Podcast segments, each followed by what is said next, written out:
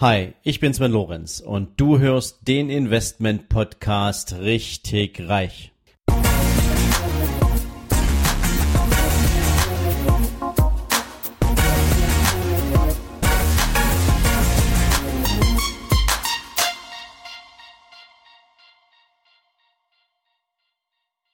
Herzlich willkommen zu einer neuen Ausgabe von deinem Investment Podcast richtig reich. Und heute gibt's mal einen Ausflug in das Thema Termingeschäfte. Aber keine Sorge, wir machen das jetzt nicht ultra kompliziert, denn es gibt natürlich jede Menge abgefahrener Termingeschäfte. Ähm, ich möchte mich zunächst erstmal auf das allgemeine Beschreiben von Termingeschäften beschränken, damit du ein Gefühl dafür hast, was heißt denn das eigentlich, ein Geschäft auf Termin abzuwickeln ähm, und was sind denn so die bedeutungsvollsten Determinanten davon? Allgemein kann man sagen, ein Termingeschäft ist also ein Geschäft, was für einen Termin, für einen späteren Zeitpunkt von heute aus in der Zukunft zwischen einem Anbieter und einem Nachfrager, also zwei Kontrahenten desselben Geschäfts, abgeschlossen wird.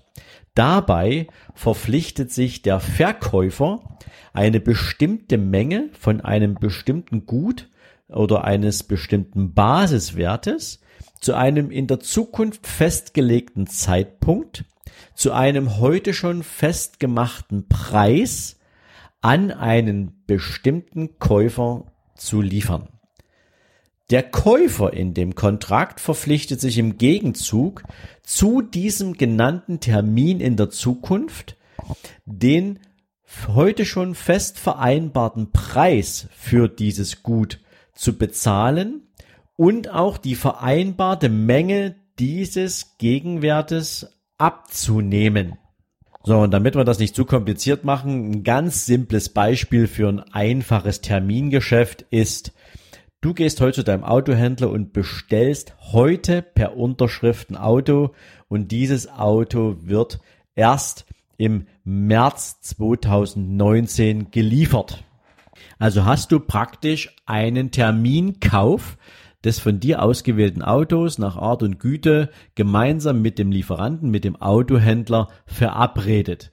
In dem Moment, wo das Auto geliefert wird, zahlst du dann auch deinen entsprechenden Kaufpreis.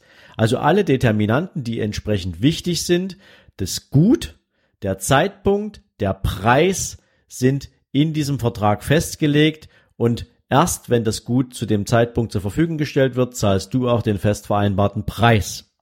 Das ist jetzt mal ein ganz simples Beispiel für ein Termingeschäft. Jetzt könnte es ja allerdings sein, dass dein Vertragspartner nicht in Deutschland sitzt, sondern der sitzt meinetwegen in London und du bestellst einen Rolls-Royce. Und dieser Rolls-Royce wird eben halt nur in britischen Pfund abgewickelt und nicht in Euro. Das heißt, in dem Moment, wo du von dem Verkäufer eine Preisofferte bekommst. Was kostet dieser Rolls-Royce zum Zeitpunkt in einem Jahr?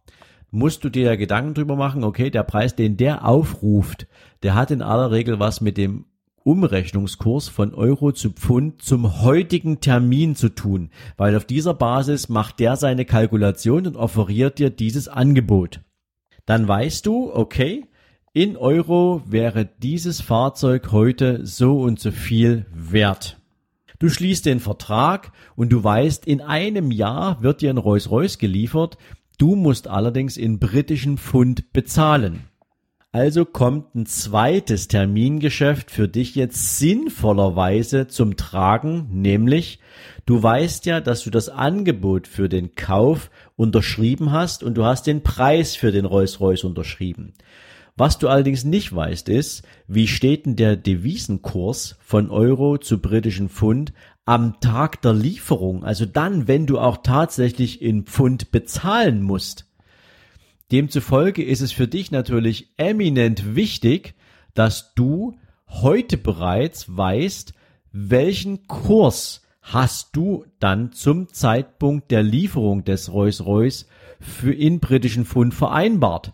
Denn im schlimmsten aller Fälle könnte es dir natürlich passieren, dass der britische Pfund sozusagen gegen dich läuft und du dann mehr Euro dafür aufwenden musst, um denselben Preis in britischen Pfund zu bezahlen.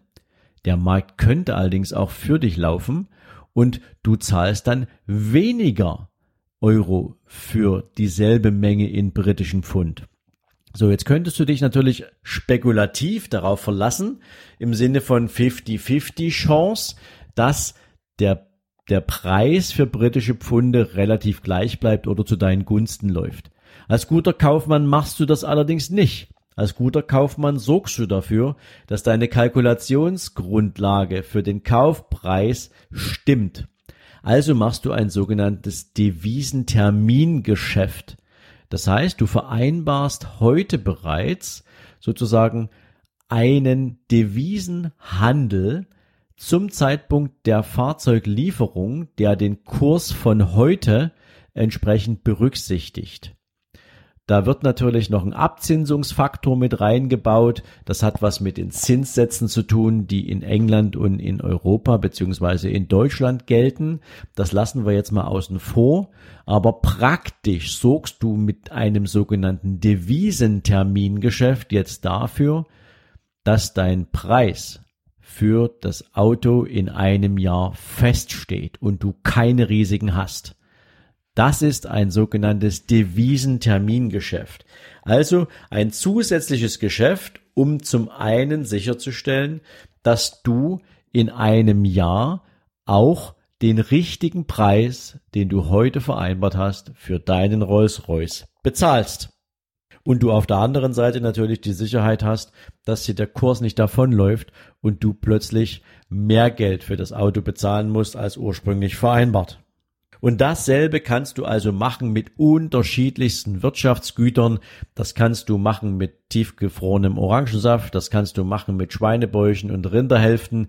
Das kannst du machen mit Kartoffeln, mit Reis und natürlich mit jeder Menge Rohstoffen. In aller Regel sind Termingeschäfte Absicherungsstrategien, weil im weltweiten Handel natürlich die entsprechenden Preise immer auch abhängig sind vom aktuellen Marktumfeld der Devisenkurse und dir natürlich deine Kalkulation komplett um die Ohren fliegen kann, wenn der Marktpreis im Devisenbereich gegen dich läuft und du plötzlich viel höhere Kosten zum Erwerb eines Gutes hast ähm, oder vielleicht der Marktpreis gegen dich läuft und du am Ende des Tages ähm, zwar den vereinbarten Preis kriegst, aber eben nicht äh, der nicht mehr dem dem entsprechenden kalkulierten Warengegenwert entspricht. Also das ist extrem wichtig Termingeschäfte werden immer dort gemacht, wo in der Zukunft entsprechende Transfergeschäfte abgewickelt werden müssen, die eine lange Zeit vorher abgeschlossen wurden, um dir damit sozusagen das Weglaufen von Devisen oder anderen entsprechenden Einflussfaktoren auf die Preisbindung oder auf die Preisbildung abzusichern.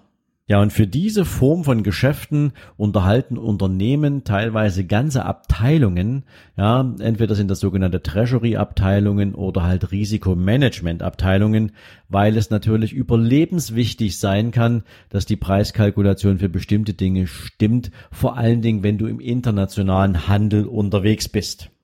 Ja, ich hoffe, ich konnte dir mit dieser Folge einen weiteren Teil der Finanzwelt leicht und verständlich vermitteln. Ja, und ich hoffe natürlich auch, dass du dich gut unterhalten gefühlt hast. Wenn ja, dann lass mir doch gern einfach eine Rezension da, lass mir eine Bewertung auf iTunes da, gib mir ein Zeichen und natürlich schick mir auch gern mal eine E-Mail, damit ich weiß, okay, welche Themen interessieren dich, bin ich für dich auf dem richtigen Weg unterwegs. Ja, und wie du weißt, natürlich jetzt auch nochmal mein Hinweis auf das Let's Talk About Money Seminar am Jahresende vom 1. bis 3. November mit Dirk Kräuter, Alex Düsseldorf-Fischer, Helmut Beck, mir und noch ein paar anderen Top-Speakern auf der Bühne werden wir dir das Thema Finanzen und entsprechende Entscheidungshilfen für Finanzen, für finanzielle Unabhängigkeit entsprechend näher bringen. Ich kann dir nur sagen, schau dir einfach mal den Link in den Show Notes an, mach dich schlau, wer wird für dich auf der Bühne stehen, mit welchen Themen wird er für dich auf der Bühne stehen und wenn du Interesse hast, dann komm gern zu diesem Seminar. Ich für meinen Teil kann nur sagen, ich würde mich riesig freuen, dich persönlich zu treffen und dir deine Fragen gern auch individuell zu beantworten. Das soll es für heute gewesen sein. Ich wünsche dir jetzt einen entspannten Abend und freue mich, wenn wir uns in den nächsten Tagen wieder hören. Bis dahin, mach's gut. Ciao, ciao.